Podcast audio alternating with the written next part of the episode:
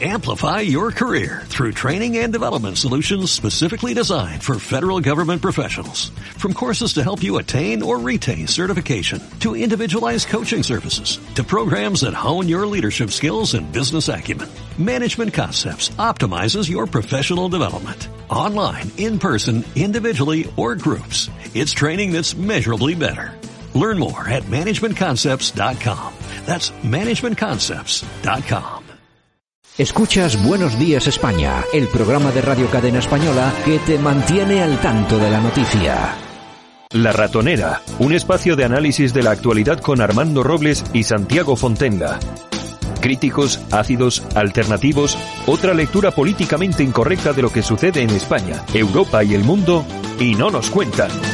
Bueno, y no nos vamos a ir hasta Málaga porque en Málaga ya estábamos, hemos estado con Armando Robles, también hemos estado con Carlos Iturgaiz, el candidato al Lendakari por el PP Ciudadanos aquí en el País Vasco, y los que sí que se suman a este tiempo de tertulia son, por un lado, el profesor Sergio Fernández Riquelme. Buenos días. Buenos días, Santiago. ¿Qué tal?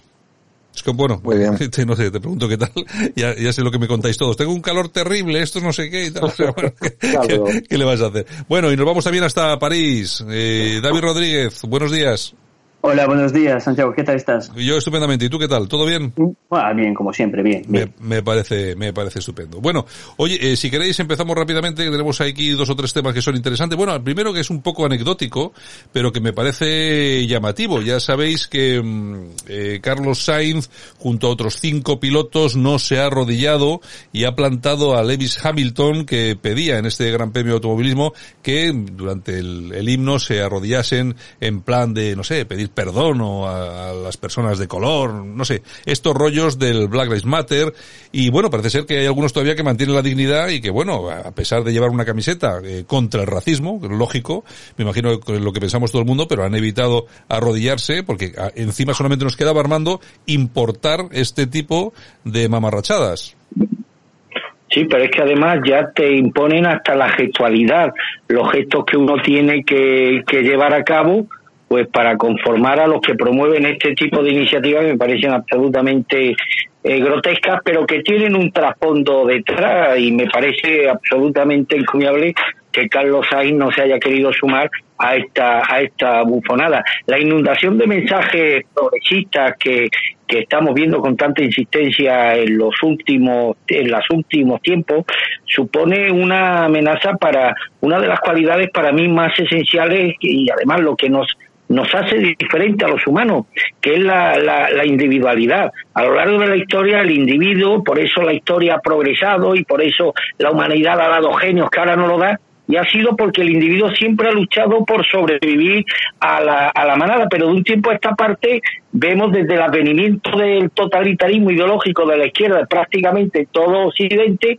vemos como en muchos sentidos eh, esta búsqueda de la individualidad cada día es más difícil porque hoy en día somos bombardeados sin cesar por parte de la prensa progresista y de todos sus adláteres políticos y demás con mensajes, imágenes, ideologías que, bueno, que batallan una con otra para cautivar nuestra atención y nuestras mentes. Y así, por ejemplo, se nos dice qué programas hay que ver, qué libros tenemos que leer, qué personajes son problemáticos, qué ideales tenemos que abrazar, se nos dice qué ideas y mensajes están bien y cuáles deben ser suprimidos, borrados o, o, o, modificados. Y, y bueno, y quienes se salten estas normas o estos dogmas de fe que nos son impuestos, pues son castigados por ser transgresores. Hombre, mm, tienen una ventaja, han conseguido que la- han conseguido, no, han, han modelado una sociedad a su manera, una sociedad compuesta por gente mayoritariamente conformista. Por eso yo tengo que celebrar que haya todavía personas más allá de su vertiente deportiva, como es el caso de Carlos Sainz, bueno, pues que no han seguido, no han querido seguir estas pautas políticamente correctas y han marcado un punto de inflexión basado en su propia libertad y literalmente pues se han negado, no quieren formar parte de, la manada y quieren tener criterio propio en esto y en otros temas. Que en un mundo, insisto, tan con este totalitarismo ideológico tan avanzado y que lo abarca prácticamente todo, que haya personas como Carlos Hay que hagan bandera de su libertad individual frente a frente a las pulsiones de la manada, pues me parece algo digno de encomio y, por supuesto, merecedor de todo nuestro respeto. Sergio Fernández Riquelme, ¿qué te ha parecido esta, la importación de ese tipo de actitud? Pues al principio pensaba que eran valientes, pero la verdad es que son personas normales, pero como ha dicho Armando, personas normales que no se queden en este rollo eh, simbólico e ideológico y que no tienen que pedir perdón por hechos del pasado o hechos colectivos de dudosa responsabilidad y que simplemente pues no siguen esa consigna que como siempre son consignas ideológicas para esconder las propias miserias de los colectivos eh, políticos y sociales que impulsan esto.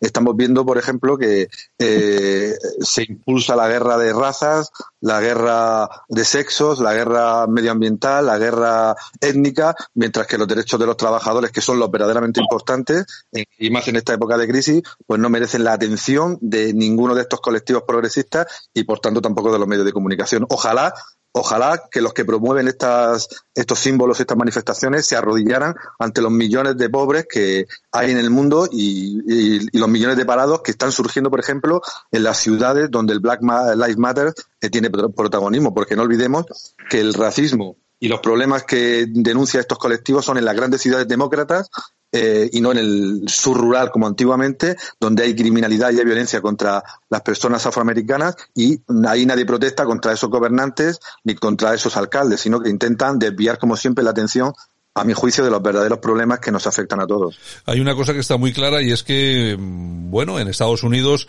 los problemas eh, graves raciales se producen, se producen entre los propios colectivos, en este caso, en la propia, la, gente que es negra, eh, el negro es el que más negros mata, las estadísticas, eh, las estadísticas son, son así. Y bueno, y hay, hay una cosa que es, me, que me ha llamado mucho la atención, eh, David, que habéis publicado ahí en la dialéctica nacional.es, que es un vídeo de una milicia eh, de, personas negras, pero bueno, claro, aquí estamos acostumbrados a que nos hablen siempre de los blancos supremacistas, pero resulta que tú has publicado ahí un vídeo, creo que era en Michigan, de una milicia eh, negra impresionante, que sí que daban miedo de verdad, ¿eh? Bueno, era en Georgia, en Stone Mountain, eh, en el sur. sí, es una milicia afroamericana que se llama el Not Fucking Around Coalition, que iban con armas de guerra, con trajes militares y además el, portavoz de este grupo ha dicho que quería encontrarse con los eh, supuestos supremacistas blancos en un campo de batalla para darles una lección. O sea que al final es el marxismo cultural está trayendo unos enfrentamientos eh, eh, étnicos y armados en las calles de Estados Unidos. o sea, bueno, eso para mí es un resultado de la sociedad, como dice el profesor, es que es enfrentamiento, son enfrentamientos raciales que intentan, intentan promover.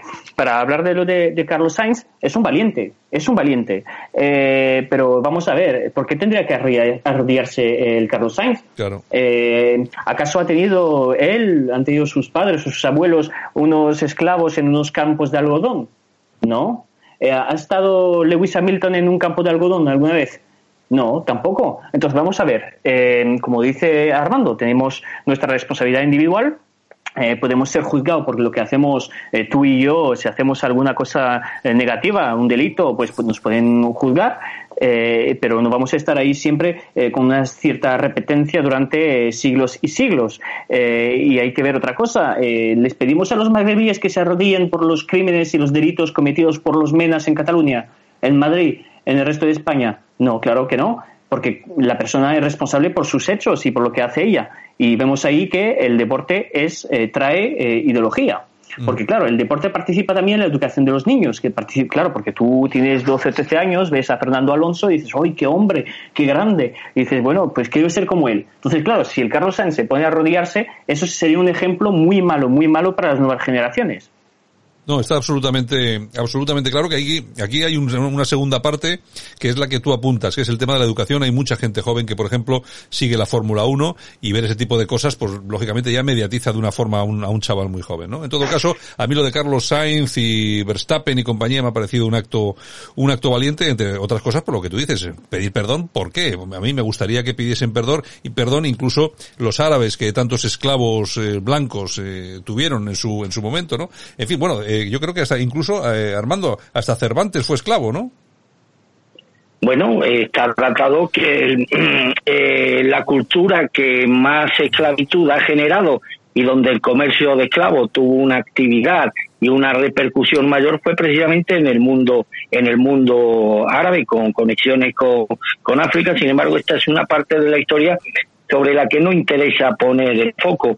Aquí hay una, un, consenso entre los promotores de esta ideología totalitaria y los representantes de la progresiva en cargar toda la responsabilidad de todas las maldades acaecidas a la humanidad exclusivamente en el hombre en el hombre blanco y mientras esto sea aceptado por millones de ciudadanos de nuestros países europeos y occidentales pues lamentablemente la cosa va, va a quedar así. Imagínate, Santiago, lo que estos mismos que, que bueno, que, que apoyan este tipo de, de, de charlotadas, el arrodillamiento, como ha dicho David, ante hechos sobre los que ni Carlos hay ni ninguno de los pilotos tiene absolutamente ninguna responsabilidad, pero imagínate lo que dirían los promotores de este tipo de charlotadas si, por ejemplo, a cualquiera de nosotros se nos ocurriera, cada vez que ocurre un atentado islámico en nuestro viejo continente, que por desgracia ocurre con alta frecuencia, si le pidiéramos a los representantes de la comunidad islámica de nuestros países que se arrodillaran en señal de condolencia hacia la, eh, hacia la víctima, en este caso europea. Imagínate lo que diría la mafia progresista en su conjunto. Está claro. Bueno, de todas formas, lo que yo apuntaba, ¿eh? Cervantes eh, fue viajaba en creo que en el año 1575, su barco fue atacado, conducido a Argel y adjudicado en condición de esclavo a un corsario y se fijó su rescate en 500 escudos. Es decir, que aquí todos han hecho pillerías, pero claro, ¿cómo vamos a ir a pedir ahora responsabilidades de lo que hicieron en 1575? ¿Sería ridículo? Bueno, pues igual de ridículo que lo, están, lo que están pidiendo ahora mismo pues toda esta gente del Ice, eh, Ice Black Matter, etcétera, etcétera, etcétera. Bueno, Santiago, eh, si, si, me permites una cosa, una anécdota que puede ser un poco graciosa. ¿Sabes que eh, se creó la Navy americana por el hecho de que el responsable de Argel eh, practicaba la esclavitud? Hubo un barco americano que lo cogieron en la costa e hicieron de que todos esos americanos se, se, hicieron esclavos de, al servicio de, sus, de esos dueños eh, norteafricanos. Mm. Entonces, claro, Estados Unidos enviaron una, una carta diciendo, bueno, eh, a ver si, si dejáis que, que vuelvan. Y, los otros diciendo, no, no, nosotros somos musulmanes y como musulmanes debemos eh, mm, convertir esa gente cristiana en esclavos. Entonces, claro, los Estados, los Estados Unidos crearon la Navy y así empezó la grande, eh, la grande conquista de los mares por parte de Estados Unidos. Bueno, pues eh, si os parece, y después de esta lección de historia, que yo no lo sabía, por cierto, eh, vamos con un tema que, vamos ya, pasamos al mercado nacional, como decía aquel, a un tema que también nos ha llamado poderosamente la atención. Sergio, Vox anuncia la creación de un sindicato, un sindicato que no se va a arrodillar frente a los que ya conocemos. Y bueno, esto enlaza un poco, fíjate cómo son las cosas que nosotros en esta misma tertulia de los lunes. Lo hemos comentado ya en más de una ocasión. ¿Dónde está el caladero de votos de Vox si al final no va a poder hacerse con el tema del Partido Popular y sobre todo porque se notaba un giro en su mensaje, en su posición, ¿no? Bueno, pues parece que está, parece que está aquí, Sergio. Ha llegado ya este, este, este nuevo posicionamiento de Vox. Yo creo que era inevitable. Eh, David también lo señaló hace mucho tiempo. Eh, no suma y el eh, Vox en todas las encuestas se queda en un 14-15% como techo electoral, que sumado al PP, pues obviamente no da mayoría de gobierno y eh, el giro que ha realizado, sobre todo con la llegada de Buxade, pues eh, ha marcado un, un giro eh, soberanista, eh, obrerista, que no estaba en el inicio de Vox. Yo creo que están siguiendo el modelo, mm, saltando las distancias obvias con, con Polonia. En Polonia, el partido gobernante, que tiene mayoría absoluta, y es un partido de amplio contenido social, surge o se ha apoyado históricamente en un sindicato eh, cristiano y nacionalista como fue Solidaridad, ¿no?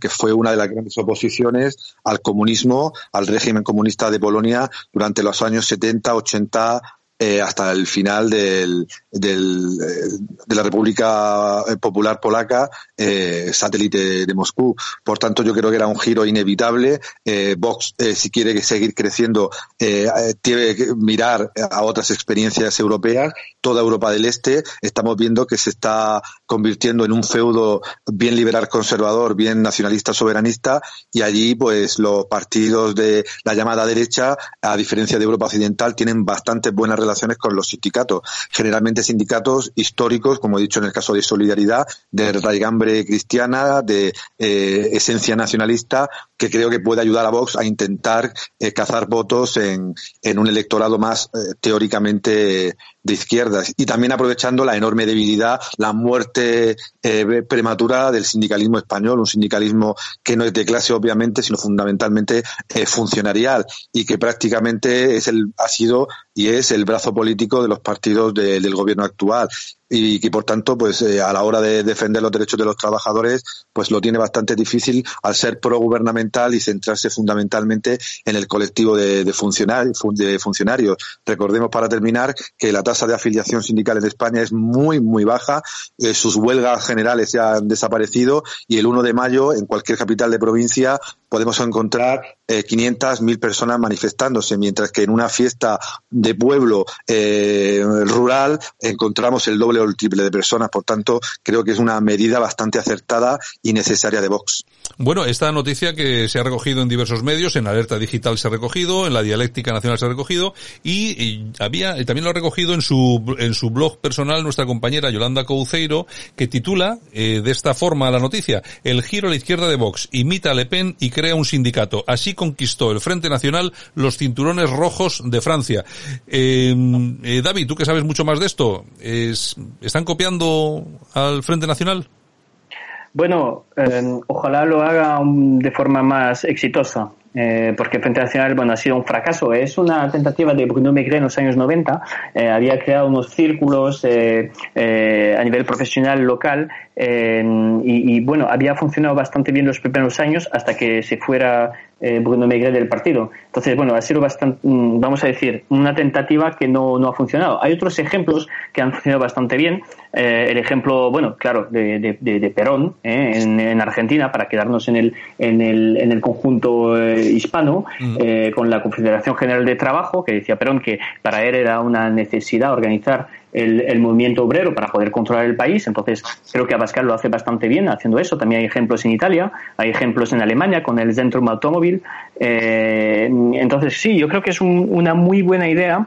Eh, es interesante que lo diga Abascal. Eh, no ha sido una entrevista de Rocío Monestario, no ha sido una entrevista de Espinosa de los Monteros, que bueno, esa gente no ha visto ni un, no ha visto un sindicalista ni, ni, ni, ni en foto, ¿no?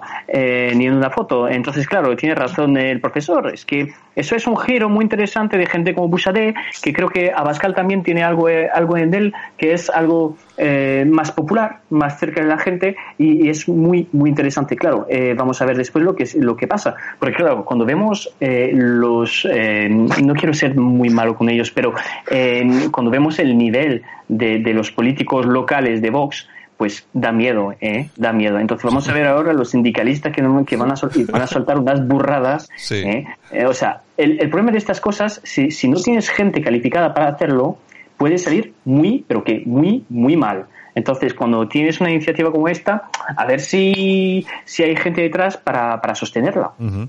eh, Armando, tú también has publicado en Alerta, Alerta Digital. A, a, a mí me suena fanfarronería de Abascal, ojalá se concrete, porque además ahí podría tener un recorrido electoral muy interesante. Vos eh, tenemos que fijar un precedente, Santiago. Eh, la emblemática Fuerza Nueva tuvo su Fuerza Nacional del Trabajo, un sindicato adherido al partido de Blas Piñar, que bueno, que tuvo su, sus importantes, importantes colectivos no adscritos a los sindicatos tradicionales. La concreción de esta iniciativa sindical por parte de vos, hombre, tendría una ventaja y es que los sindicatos de clase, UGT comisiones, uso, están completamente desacreditados. No sé quién ha apuntado, el compañero que ha apuntado el dato, la baja afiliación de los, de los colectivos trabajadores de estos sindicatos. Y si se mantienen vivos es primero por las subvenciones, millonarias subvenciones que reciben por parte de los poderes públicos y sobre todo por una estructura cuasi mafiosa que tiene que tienen establecida y es por ello que no han que no han desaparecido pero como vemos existen colectivos laborales de en este país que prácticamente tiene una orfandad absoluta en materia en materia eh, sindical. Los sindicatos tradicionales abarcan las grandes las grandes empresas, sobre todo al colectivo de funcionarios, pero hay por ejemplo sectores tan importantes de la economía nacional como la hostelería, los autónomos, no olvidemos a los autónomos, los trabajadores del campo, los trabajadores del sector taurino y demás, que no se sienten representados eh, por los partidos tradicionales, y ahí podría tener un importantísimo caladero de afiliaciones y de adhesiones Vox, si esto, insisto, no es una, una una butada y se convierte eh, en algo serio. Hombre, en,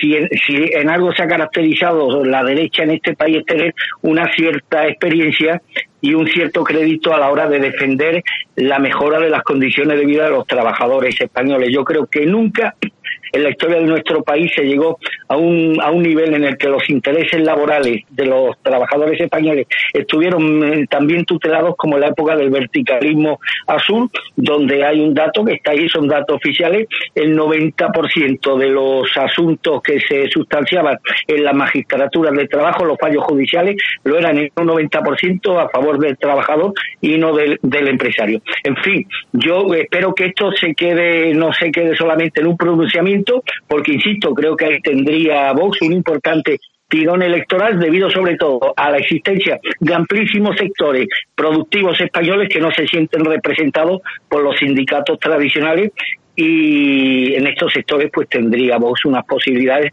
enormes y al mismo tiempo podría ampliar y de qué forma su actual suelo electoral. Yo el problema que veo en todo esto, Sergio, es que la gente está muy desencantada de, de las organizaciones de las mariscadas, que montar un sindicato requiere una base crítica muy importante, que ahora mismo tienen los grandes partidos. Vox tiene cuatro millones, tres millones y medio, cuatro millones de votos. Hombre, si sacase cien mil afiliados, la cosa ya empezaría a coger cierto tono interesante. De todas formas, yo creo que ya hay una experiencia parecida, sin echar mano al tema que comentaba Armando, sino una cosa un poco más eh, que ha funcionado bastante mejor, y es que es el sindicato Uso, que se creó a la sombra de UCD. Si no, si recordáis, hoy en día lógicamente no tiene nada que ver, pero en aquel momento, en, el, aquel momento fue así. Eh, yo no, no sé si tiene masa crítica Sergio para crecer como sindicato. Lo importante creo que es la idea, es el, eh, la idea de acercarse a la clase trabajadora y romper los tópicos que en otras partes del mundo se han superado. Y aquí en España, pues todavía se piensa que la defensa de los derechos de los trabajadores él responde a una ideología y responde a una serie de sindicatos, ¿no? Yo creo que Vox, eh, eh, ojalá no quede en agua de borrajas, como dice Armando, pero creo que es importante la idea, ¿no? La idea de ser un partido transversal, imitando a otras naciones y acercarse de manera decisiva a un sector mayoritario que incluso la propia izquierda en sus medios de comunicación están denunciando que está abandonado por, por las guerras culturales que la, nuestra izquierda o la izquierda liberal progresista occidental está lanzando. Eh, el obrero desaparece de la igualdad, eh, lo vemos en la guía del eh, glorioso Ministerio de Igualdad de Irene Montero, desaparece de las políticas públicas, el, el, trabajador no importa en, en, en las universidades, no hay estudios, hay estudios de género, de raza, de lo que queráis, pero no hay estudios sobre clase trabajadora ni sobre eh, sus condiciones de vida y de trabajo. se ha convertido en un tema absolutamente marginal porque la izquierda se ha hecho, como dicen en, en Hispanoamérica, caviar, ¿no? Y es un nicho que hay que aprovechar porque eh, publiqué hace tiempo un pequeño artículo llamado La derecha obrera que demostraba cómo eh, muchos sectores de los cinturones rojos de gran, de la gran parte de Europa votan mayoritariamente al, a los partidos pues liberal conservadores o nacionales eh, soberanistas patrióticos. Es una realidad que Vox debe comprender porque en su, en su nicho de votantes, eh, en las zonas sobre todo donde ha conseguido grandes resultados, en las zonas de Almería, de Murcia, de Alicante, buena parte de ese voto no son de las llamadas clases altas, son de, como ha dicho Armando, autónomos eh, y personas que no están identificadas con un sindicalismo que podéis ver sus páginas web que en vez de hablar de los derechos de los trabajadores se dedican a hablar del género de los ángeles. Y obviamente cuando un sindicalismo que habla de eso tiene que ir a una empresa concreta a defender sus derechos, eh, no tiene recursos porque no sabe de lo que está hablando. Y por tanto, lo importante para mí no es la, la realidad que se sustancie, porque el sindicalismo en, en, en España y en el mundo está muy mal, pero es la idea de acercarse a un sector laboral que piensa también en valores, piensa en patria, piensa en seguridad, y, piensa en prosperidad y no solamente en las guías de género sexual diverso a, la que, a las que se dedican pues buena parte del sindicalismo español. Mm. Bueno, eh, apuntaba Armando David una cosa, una cuestión que seguramente eh, los más jóvenes no conocen, y era cómo funcionaban, cómo funcionaba el sindicato vertical en, en tiempos de Franco. Eh, si un empresario se le ocurría despedir a uno de sus empleados, lo que pasa es que no había tanto problema porque como había tanto trabajo, el tío salía por la puerta y encontraba un trabajo mejor. Pero bueno, eso, eso ahora no ocurre. Bueno, pero en aquel, en aquel momento, si a un empresario se le, se le ocurría despedir a un trabajador, el trabajador iba al sindicato vertical, aparecía por ahí el señor del sindicato y le decía al empresario, mire usted, esto no funciona así. Y, y no había, no había, como dice Armando, casi todos, casi todos los tribunales siempre a favor de los trabajadores y no había esa libertad que hay ahora para despedir, que, eh, que ahora el despido es prácticamente libre, aunque sí que cuesta dinero, pero en aquel entonces era prácticamente imposible despedir a nadie por motivos laborales. En todo caso, David, lo que sí es cierto es que el trabajador siempre ha sido conservador. O sea, eh, porque lo que tiene que hacer es conservar su trabajo y su forma y su forma de vida. Yo creo que ahí eh, Vox sí que puede sí que puede apuntarse un tanto, sobre todo porque yo creo que los trabajadores, no los que pagan sus cuotas, que esos allá ellos, pero la mayoría que son los que no pagan cuota a los sindicatos estarán cansados y hartos de ver las mariscadas y lo que decía Sergio, que se dediquen los sindicatos a hablar de cosas que nada tienen que ver con su trabajo y su esfuerzo diario. Claro, claro. Eh, para hacer un, punto rápido de filosofía política, el, trabajador es normal que sea conservador. ¿Por qué? Porque el que está trabajando ocho horas al día para darle de comer a su familia no tiene tiempo de a la, mm, vamos a decir, la adaptabilidad ¿eh? de adaptarse a la sociedad que cambia a, su alrededor. Entonces, claro, eso lo decía el propio Rousseau, eh, la conservación de las leyes y de las reglas eh, vigentes siempre beneficia a, la persona que, que, no es esa persona, mm, vamos a decir, de las clases altas, que puede modificar su comportamiento y siempre adaptarse a las nuevas normas. Eso es normal. Vamos a ver, la fusión, eso lo que, lo, lo que tiene que entender Vox es eso, es que eh, la fusión entre el movimiento obrero y la izquierda es algo que, que llega solo en los años 30 y 40, llega con el Frente Popular.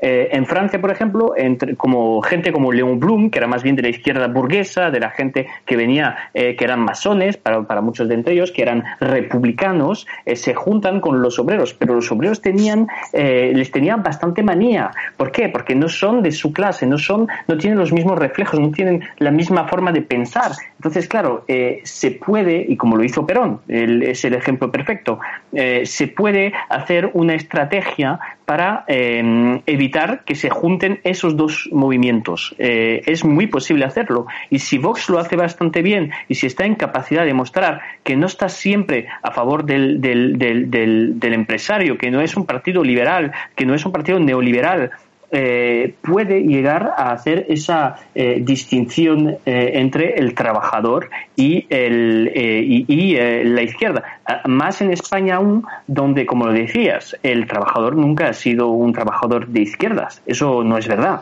por muchas razones, porque la industrialización de España no llega en el mismo momento que en, que en Inglaterra o en Francia, pero el trabajador español no es de izquierdas, ni mucho menos.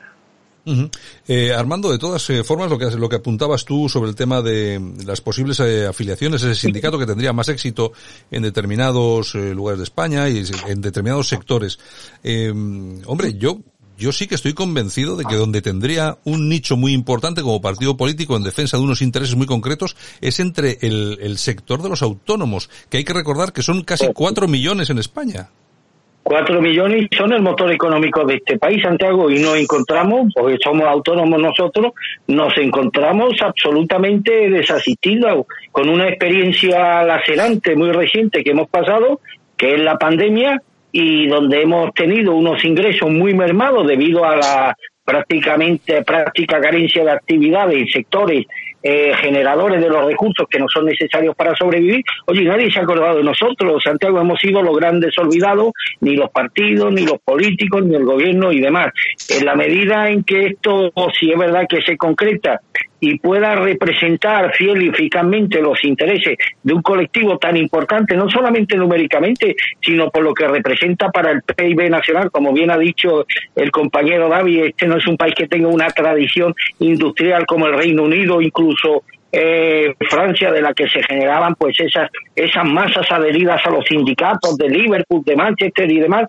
Aquí el sindicalismo ha estado restringido pues a sectores muy muy muy muy concretos y sistemáticamente ha ignorado otros donde como bien ha apuntado el profesor ahí puede tener Vox un nicho no solamente de trabajadores sino un nicho electoral absolutamente impensable, impensable ahora mismo, insisto, hablo no solamente del autónomo con los cuatro millones de, de afiliados, sino sectores absolutamente desasistidos por los sindicatos de clase, como es el sector agrario, el sector del campo, el sector taurino, incluso el sector de la enseñanza, es decir, que ahí puede haber, puede tener Vox un nicho importante, pero sin olvidar el objetivo principal de un sindicato, que no es precisamente defender los intereses del colectivo gay, ni del homosexismo, ni del ecologismo, ni del veganismo, ni de todas estas cosas a las que se está adhiriendo el sindicalismo, que parece que las cuestiones laborales ya las tiene resueltas, para enfocar toda su estrategia a la defensa de estos colectivos,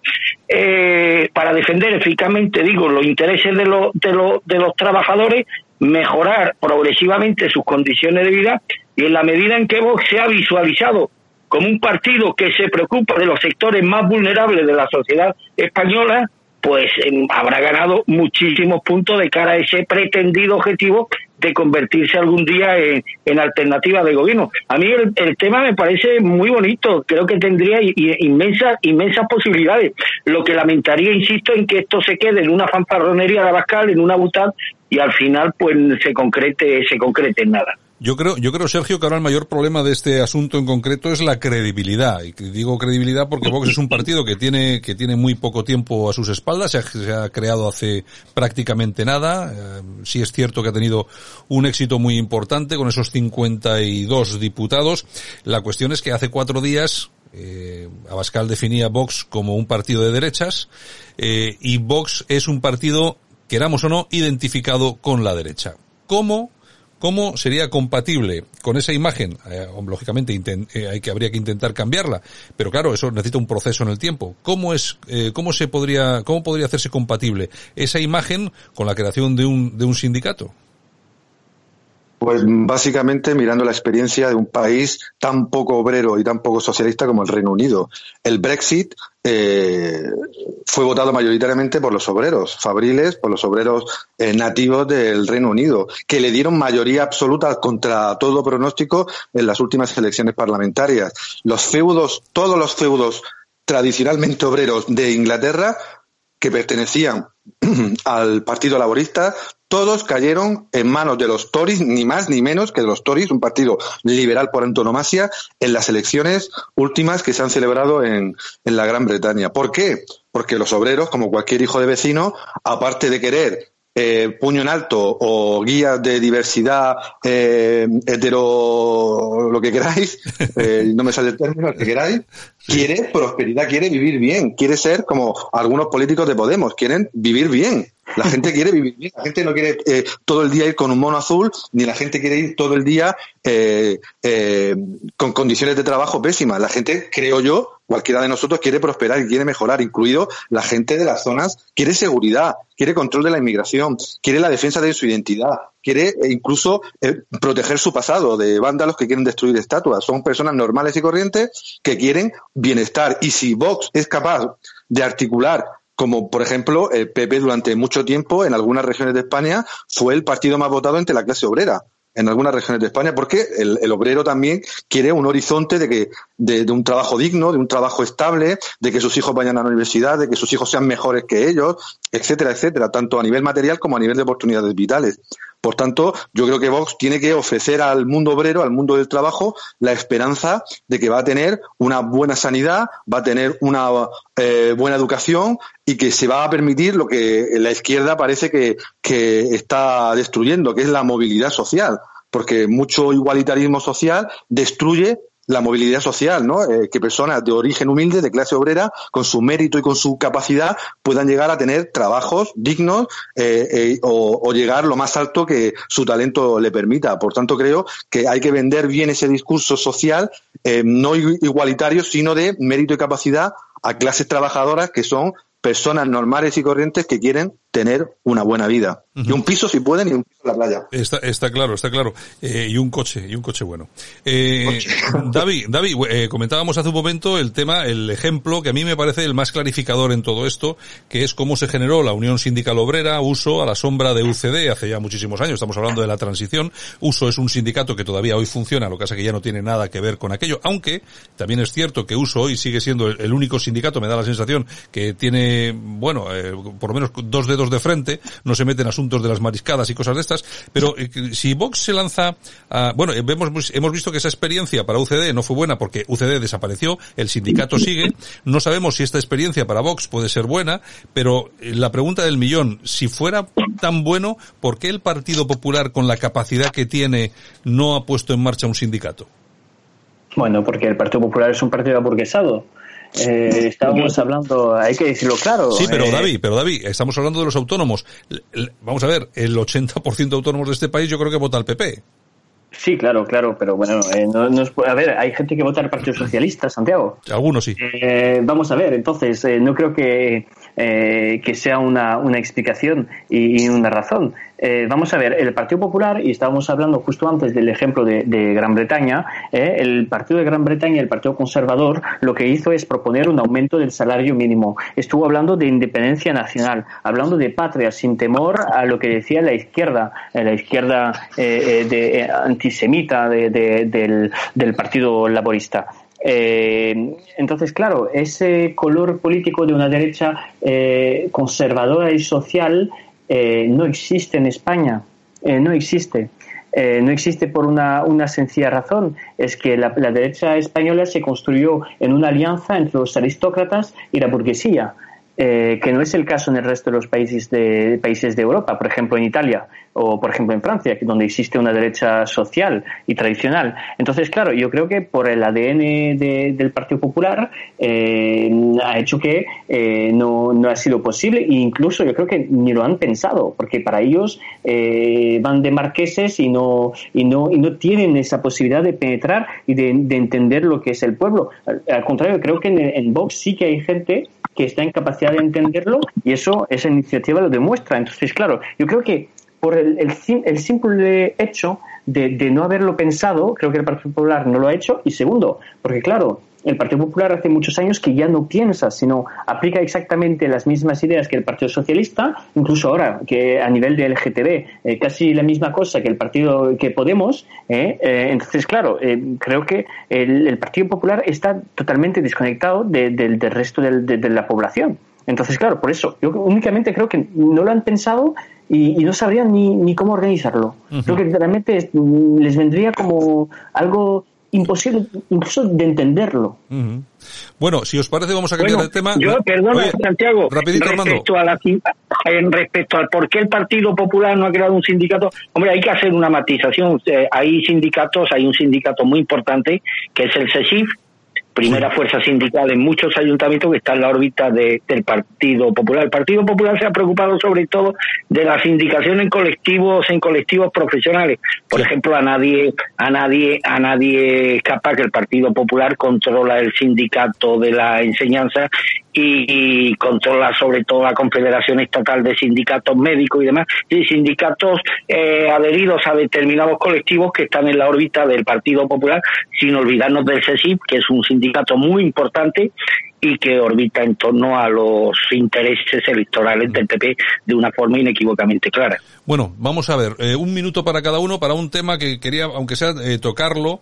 Eh, vamos a estar a Estados Unidos. Ya sabéis que Kanye West, el, el, famoso cantante de raza negra, ha anunciado su candidatura a la presidencia de Estados Unidos. Todavía no la ha reflejado en la Comisión Federal Electoral. Hay que recordar que este señor tiene una fortuna personal valorada en 1.500 millones de dólares. Eso quiere decir que garantiza la campaña electoral que le dé la gana, pero tendría que comparecer como candidato independiente y no podría hacer campaña ni en su propio estado, en Illinois, porque ya ha vencido allí el plazo de presentación. Es decir, que sí que puede presentarse, pero no podría hacer la campaña. Hay que recordar que Kanye West apoyaba, era uno de los apoyos, eh, bueno, más potentes de Trump y que ahora, eh, no sé, eh, anuncie esta candidatura, no sé qué puede estar, qué puede estar pasando. Quizá el cantante quiera aprovechar todo el tirón del, del Black Lives Matter y ese tipo de cosas, Armando. Rapidito, un minuto. Hombre, yo creo que es una candidatura, bueno, fruto de la inercia de los últimos acontecimientos en Estados Unidos. Los votos que pueda sacar este señor van a ser votos étnicos, por lo tanto, yo creo que el principal perjudicado no va a ser precisamente Donald Trump, sino el candidato del Partido Demócrata. Mm. Sergio, ¿podría perjudicar a Trump la presentación de este, esta persona que es conocidísima, es muy famoso? Obviamente, a mí me parece una candidatura hecha a propósito por Trump, que no me, no me sorprendería nada de él. Eh, como has recordado, eh, fue uno de los, de los principales apoyos de, Trump en, su campaña, pocos eh, es una persona extremadamente religiosa, evangélica, muy profunda y además es de las pocas voces afroamericanas que, que están surgiendo eh, eh, en contra de todo este fenómeno del Black Lives Matter, del, del, del vandalismo, de la, de, la memoria histórica, de, de la lucha de, razas. Y a mí, conociendo un poquito ya a Trump, me da la impresión de que es un, un, misil en la línea de flotación de el Partido Demócrata. Sí, eh, David, ¿cómo lo ves tú? Pues exactamente de la misma forma. Eh, yo creo que realmente Kenny West lo que va a hacer es rebasar voto de, del Partido Demócrata. Además, hay que, saber que detrás de él está Elon Musk, el, eh, el responsable de, creo, de Tesla. Que también, que también, que también apoyó a Trump que apoyó a Trump, pero que siempre ha dicho que estaba entre el Partido Demócrata y el Partido Republicano. Eh, creo que es una candidatura para evitar de que, el, voto eh, comunitario de los afroamericanos eh, vaya directamente en las manos de Joe Biden. Entonces, claro, para mí yo creo que es una buena noticia y es una respuesta clara al, al Black Lives Matter. Bueno, bueno, pues vamos a ver qué es lo que pasa aquí, porque esto puede traer alguna sorpresa, pues ya queda muy poco para las elecciones en Estados Unidos. Armando, ¿cuánto queda? Eh, tres meses o cuatro, ¿no? Eh, lunes de noviembre. ¿Perdona? Sí, sí, no, cuatro. primer lunes de noviembre primer lunes de noviembre, pero hay una cosa clara, como han apuntado los compañeros.